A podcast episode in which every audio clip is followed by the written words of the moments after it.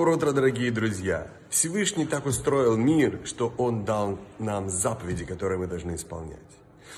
Порой бывает неподходящее настроение. Порой кажется, что за окном темно, что нету света, что нету настроения.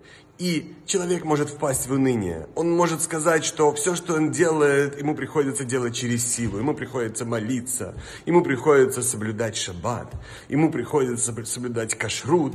И все это может ему показаться в тягость. Тогда Всевышний напоминает ему, что он вывел наш народ из Египта, из закрытой страны, из которой никто не мог убежать, ни один раб. И вот он вывел несколько миллионов людей и дал им все необходимое, и дал им богатство несметное.